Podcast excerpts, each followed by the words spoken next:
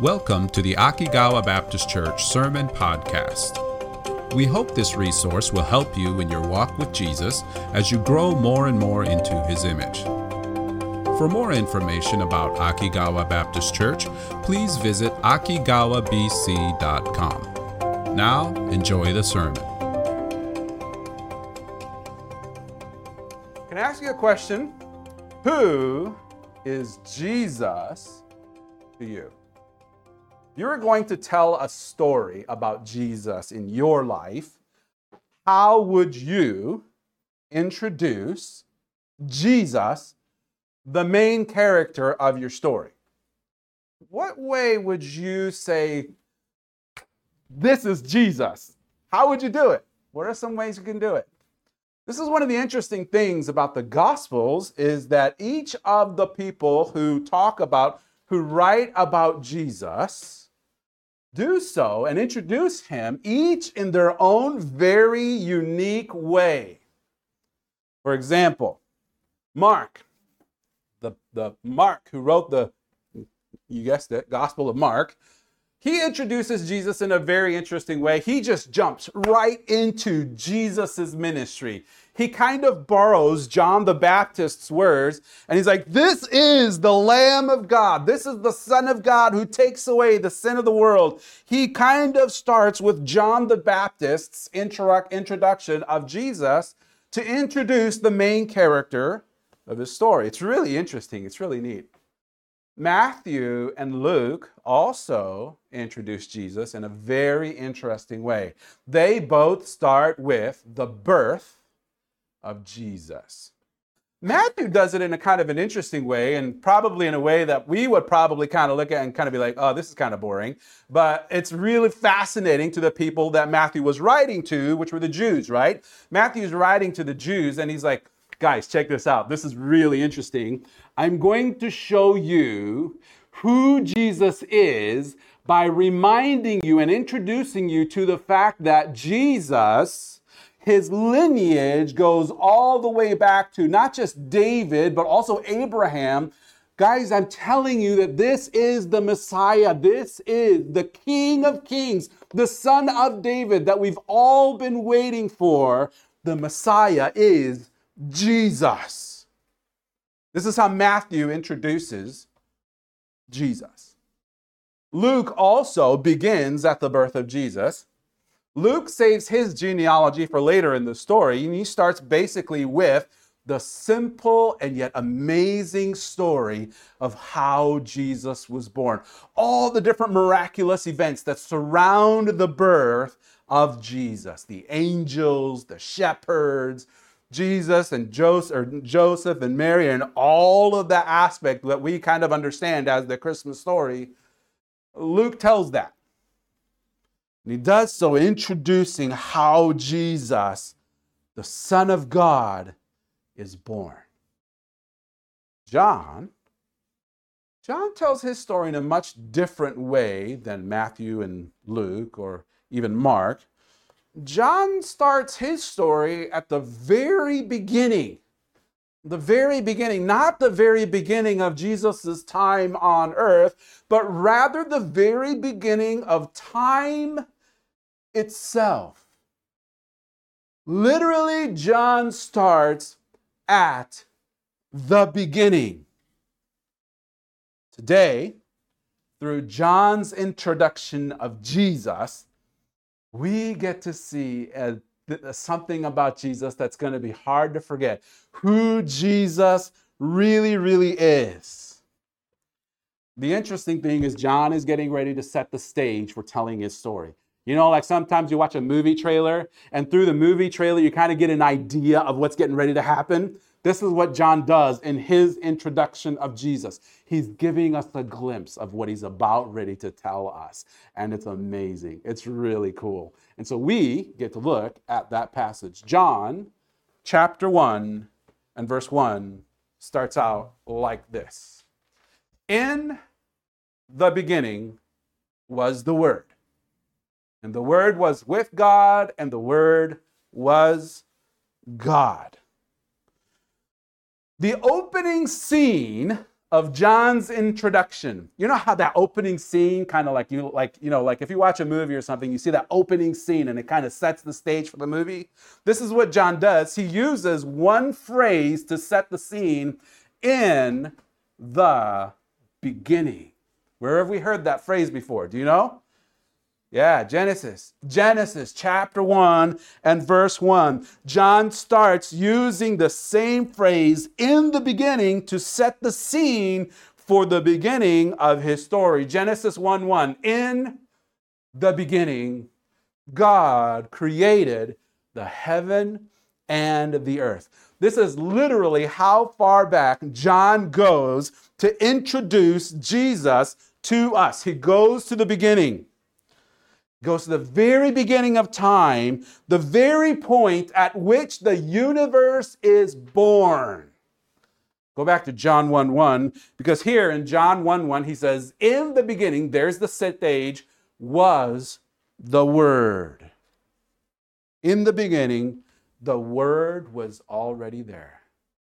From the beginning of time, where time started, the Word already exists. And this is really interesting. Pause for a second. Have you ever wondered why John starts out introducing Jesus with this title, the Word? It's an interesting title, isn't it? He doesn't just go out and say, in the beginning, boom, here's Jesus. Ha ha. He doesn't do that. He uses this phrase, this word, well, this word called the Word. Why does John use that phrase? It's kind of vague to us, right? When we think of the word, we don't think of, we kind of probably, our imagination kind of tends to like maybe the Bible, the words of scripture, that aspect, right? And this is the Im- image that we get when we hear this phrase called the word, this title. But the, t- the people to whom John is writing this story to, the Jews and to the Greek, it has a very different image that comes to mind.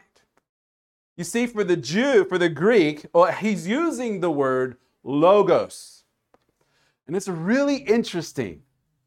And it's kind of like both Jew and Greek who read this kind of like they go back, they're like, oh, I see what you did there, John. And that's pretty cool. I like what you did there. I'm picking up what you're putting down. That kind of thing. Because here's what it means Logos for the Greek means the one who, it's like a force who sets the universe in order and sustains the order of the universe, preventing it from going into chaos. It's kind of like a like a force aspect, the logos. It's like some kind of a power or force that sets the universe in order and, and, and keeps the universe in order. The Greek aspect of this word logos. For the Jew, it meant something a little bit different. For the Jew, it was the expression of who God is, the, the power and the force of revealed through God displaying his power and his force through his commands. Often you see the Bible, the commands of God described as his word. His word the expression of God's power and his authority use this same word translated into Greek, logos. So, both for Jew and Greek, there was this expression, this understanding of this force of all of, of God's expression of power and authority, of this force that keeps the, the sets the universe uh, in order and keeps it in order, preventing it from going into chaos. This is why for the for the Jews and for the Greek, this the word was like really a great title, a really a great explanation of this person that John is about ready to introduce. And it fits so well with the phrase in the beginning. He's talking about the force, the one who created all things and keeps it in order. Really interesting. Mm, but here's the most interesting aspect of it John introduces this logos not as a force, not as an expression of power or authority, but rather as a person. A person. And this person is Jesus, the one who was there in existence from the beginning of time, the one who creates all things. And this is what he tells us about uh, this person he calls the Word. He says, In the beginning was the Word. And then he describes in more detail who this Word is, give us, give us a bigger and more deeper description. He says, The Word was with God, and the Word was God. This is really interesting. You see, the Bible clearly over and over and over says God is one. There is one God and no other. He describes the singularity. There is no other God besides Jehovah, Elohim, right? Yahweh. One God. But here he also describes this person called the Word as someone who is with God. Someone who is with God, and yet at the same time, the Word is God. John is giving us a glimpse of this incredible aspect of God. God is one being. One being. There is only one God. There is no other. And yet, that one God exists in three persons. We describe that now in our vocabulary as the Trinity, the triunity of God.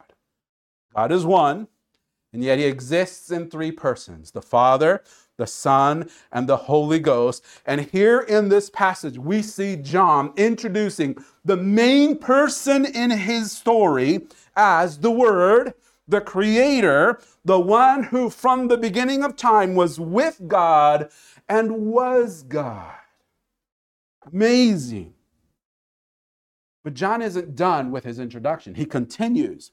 And he continues his introduction by even giving us an even more deeper of a picture of who this word is. He says in verse 2 this The same, the word, the same person was in the beginning with God. He's reminding us. If you didn't get it the first time, I'm telling you again, he was there in the beginning with God. Verse 3, he says this all things were made by him, and without him was not anything made that was made. And so you see that connection, the story. In the beginning, here in the beginning of time, in the beginning of all things, was this existence called the Word. And to help you understand him, this Word was with God, but he wasn't just with God, he was God. In fact, everything that was made was made by this one we call the Word. It was by him that all things exist. He's telling us the story of creation, the very word that brings all things into Jesus into existence, and this person is Jesus. Every created thing in existence was made by Jesus. And again, he says it just to make sure we really, really get it. He says it in the flip side, the negative side too. There was literally nothing that was made that wasn't made by Jesus. Everything in existence points to its origin. Its origin points to Jesus. All things point to Jesus as its creator. Paul says it in pretty much the same way. In Colossians chapter 1, verse 16, we see Paul describing Jesus in the same way.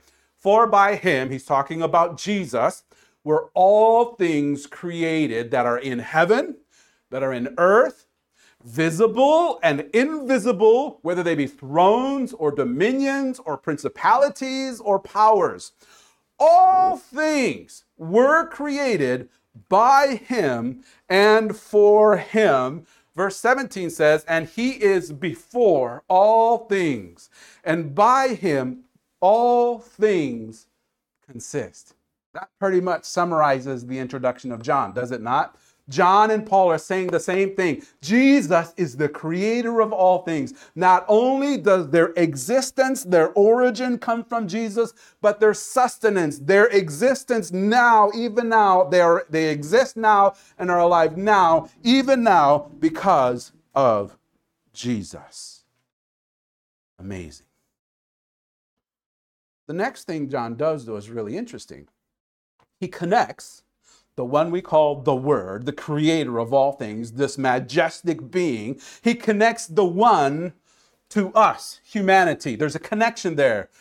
We, as created ones, point to God, at, point to Jesus as our origin, as our sustainer, but also the Word is connected to us in a very unique and very interesting way. Verse, uh, verse 4 says this In Him, the Word, was life, and the life was the light of men.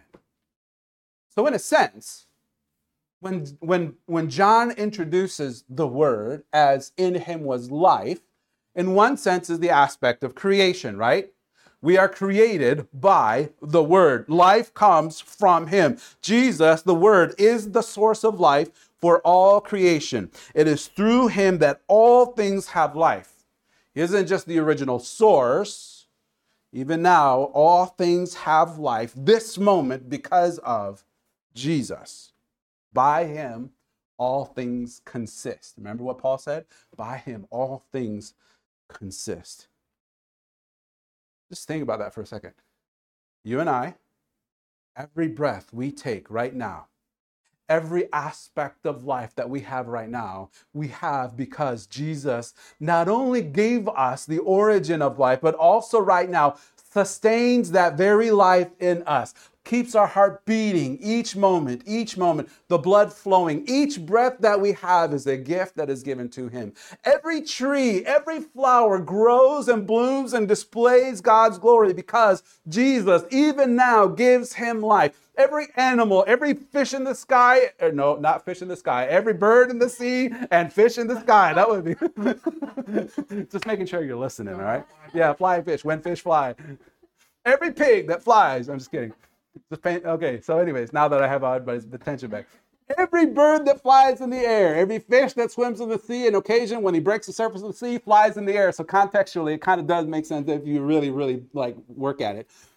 Every aspect, every animal, everything in existence right now exists because the word, logos, sustains and keeps it where it ought to be every planet in the sky, every star that is in the sky is on its course, maintaining its course, because the creator of all things sets it in its path and keeps it in its path to display God, the glory, the glorious creator.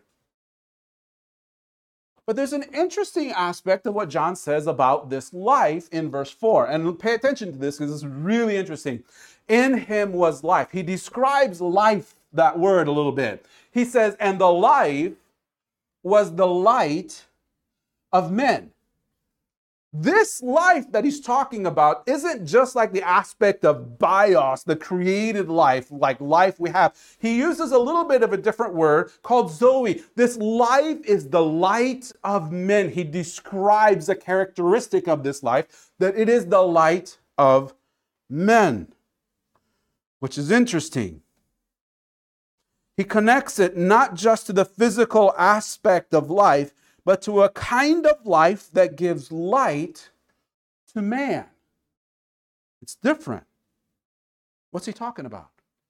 Well, the amazing thing is that Jesus himself gives us the answer to this. Look at what he says in John chapter 8, verse 12. He says this Then spake Jesus again unto them, saying, I am the light of the world. What John said, Jesus says. In him was life, and the life was the light of men. I am the light of the world. He that followeth me shall not walk in darkness, but shall have the light of life. The light of life. Jesus says that the source of life that gives light to men are given to those who do what? They're given to those who follow Jesus. Given to those who follow Jesus. Meaning that this life, the light of this life, the life and the light, can only be had by those who follow Jesus. This isn't talking about physical life and light because those who do not follow Jesus can still have life and light, right? this is different. This life, this light, allows us to see and live in a reality that cannot be seen or lived outside of Jesus. Let me say that again. This life and this light allows us to live and see in a reality that does not, or in a reality that cannot be seen or lived outside of Jesus. And this is the life that John is talking about in his introduction of Jesus. In him was life, and the life was the light of men. It is a, it is a light that illuminates reality, helps us to see everything in a way that cannot be seen without his life in us. This, I tell you what, when, when I thought about that, it gives me goosebumps. We have the opportunity to live and see in a reality the reality means that it's there, it's true, it's existent. It's a reality that cannot be experienced without Jesus. This is what Jesus gives us. It is an amazing thing to think about. When you choose to follow Jesus, he changes you. He changes you in amazing ways. He gives you life that is so powerful that it does not end. It goes on forever. Nothing can end the life that Jesus gives you when you choose to follow Him. He gives you a light that pierces through anything. His life, his light, or I'm sorry, his light cannot be covered up. It penetrates all things. And this is what John says in his next verse, verse 5. And the light shineth in darkness, and the darkness comprehended it not. Comprehend in the, in the context of overwhelming, overtaking. Think about physical darkness. When light shines through it, when light pierces it, physical darkness cannot overwhelm light. Light or darkness is simply the absence of light. So if light is there, there's nothing darkness can do about it, right? So also is true with Jesus' light that gives life. Spiritual darkness cannot defeat light, it pierces through all things. It cannot overwhelm or overcome that light. Because the light that Jesus brings is much too powerful for any spiritual darkness to conquer. This light cannot come from mere man. Mere man cannot produce this kind of light that pierces through all darkness. Remember last week we were talking about John the Baptist? When we were talking about John the Apostle, we were talking about how he was first initially a disciple of John the Baptist, right? One of the interesting things is John, the writer of this book, the Apostle, goes back to the one that he used to follow. John the Baptist. And he compares the person he used to follow with the person that he follows now. And this is what he says about John the Baptist. It's, it's amazing. Verse 6 There was a man sent from God whose name was John. Y'all know him, John the Baptist. This guy's amazing. And everybody who knew John the Baptist was like, wow, is this, is this like, and some people even ask him, Are you the one? Are you the one? He's like, No, I cannot be the one. No way. Impossible for me to be the one. And John agrees, the apostle. The same came for a witness, to bear witness of the light. How's my time? That all men through him might believe. So here's what John the apostle says about his former leader, John the Baptist. Listen, this guy was amazing, but he was amazing in this one aspect. He was the one to introduce to all of us the light. He wasn't the light, but he was there to show us the light. Verse 9. That was the true light, the word. He's the, talking about the word now. That was the true light which lighteth every man that cometh into the world. John the Baptist, as amazing of a person as he was, could never have been the light that John is talking about here. What John the Baptist could do was point people to the light. And here's the amazing thing He's like, listen, guys, the light is here. He's here. He is the light. And this is the light that no matter where you are in darkness, that light will reach you. It can pierce through any darkness to get to you, to light, to give light to you. And this light is not just light, but it's also life. No matter where you are, no matter how dark of a spiritual darkness you are in, this light can reach you. It can get to you. And not only can it give you sight, give you vision, give you understanding, but it also gives you life. Life that never ends. Doesn't matter where you are. Doesn't matter who you are, what you've done, how deep into the darkness you have gone, the light can and will pierce through the darkness to give you light, to show you who God is and what he has done. So John says, here's the word. This is the word. This is the one who created all things. This is the one through whom all things exist. Here is the one who gives light and life to all who receive him. Look to him. Look to him.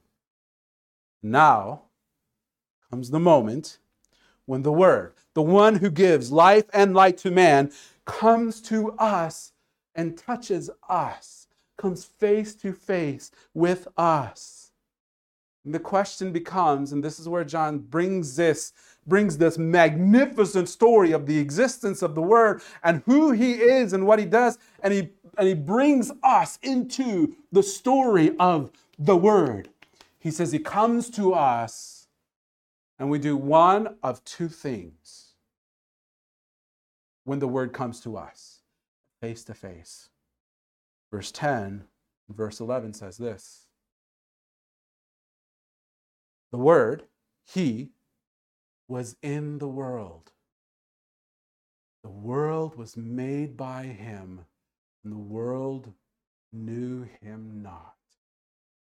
Verse 11 He came unto His own, and His own received Him not. Verse 10 11 might be one of the saddest verses in the Bible. The Creator visits his creation. The very one who brings life and breath into the nostrils of man steps off of the throne of heaven, sets foot on this earth to be face to face with man. He is the one who gives him life and light that are even more wonderful than the light and life he already has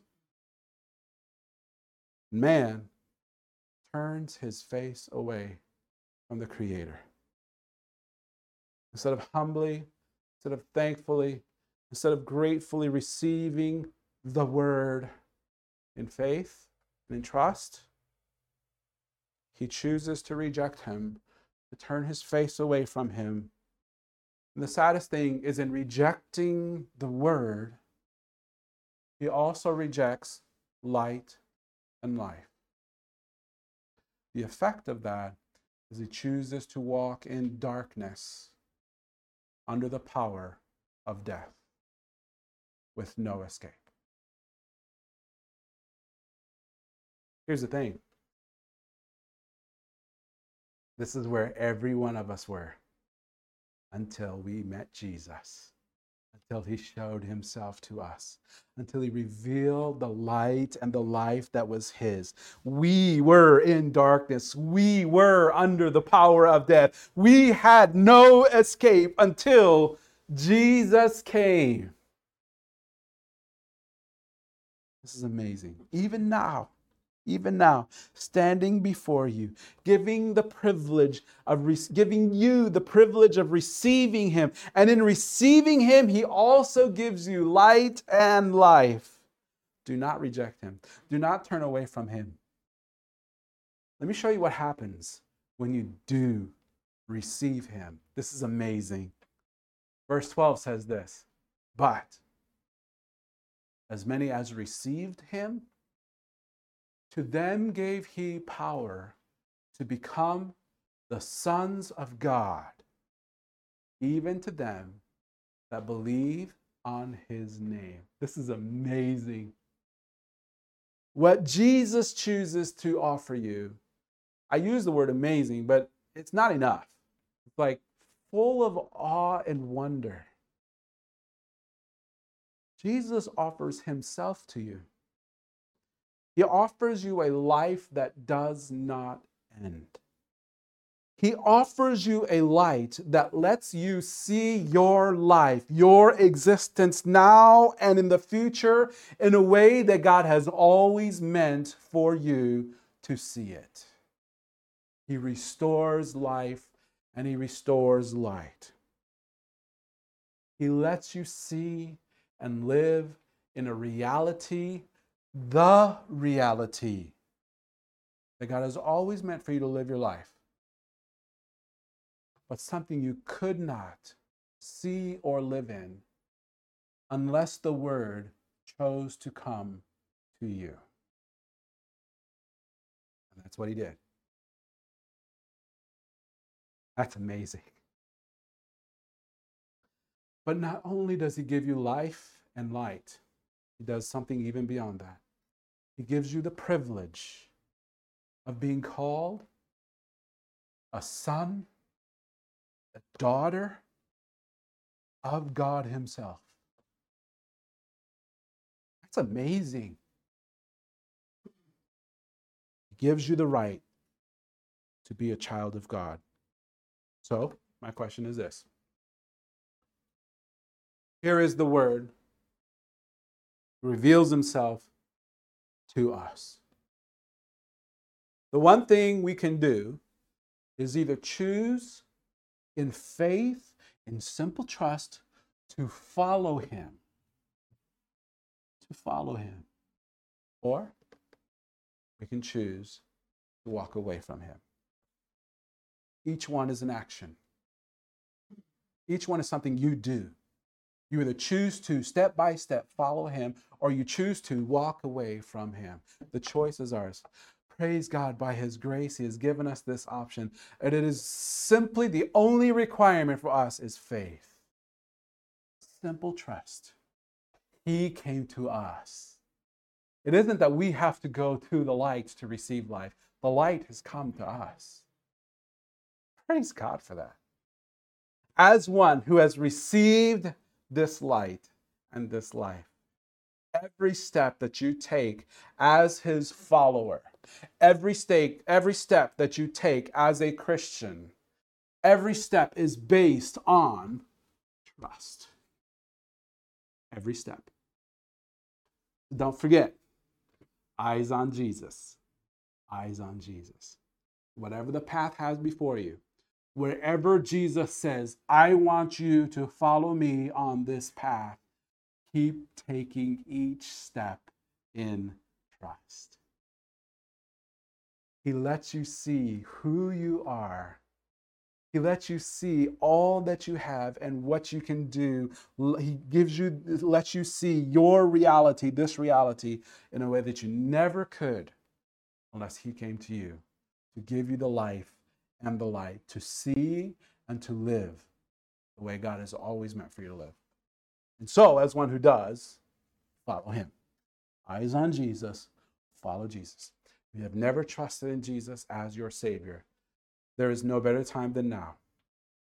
Recognize that everything, that all that you are, all that you have, and all that you do has been already given to you by the one who created you and gave you life in the first place.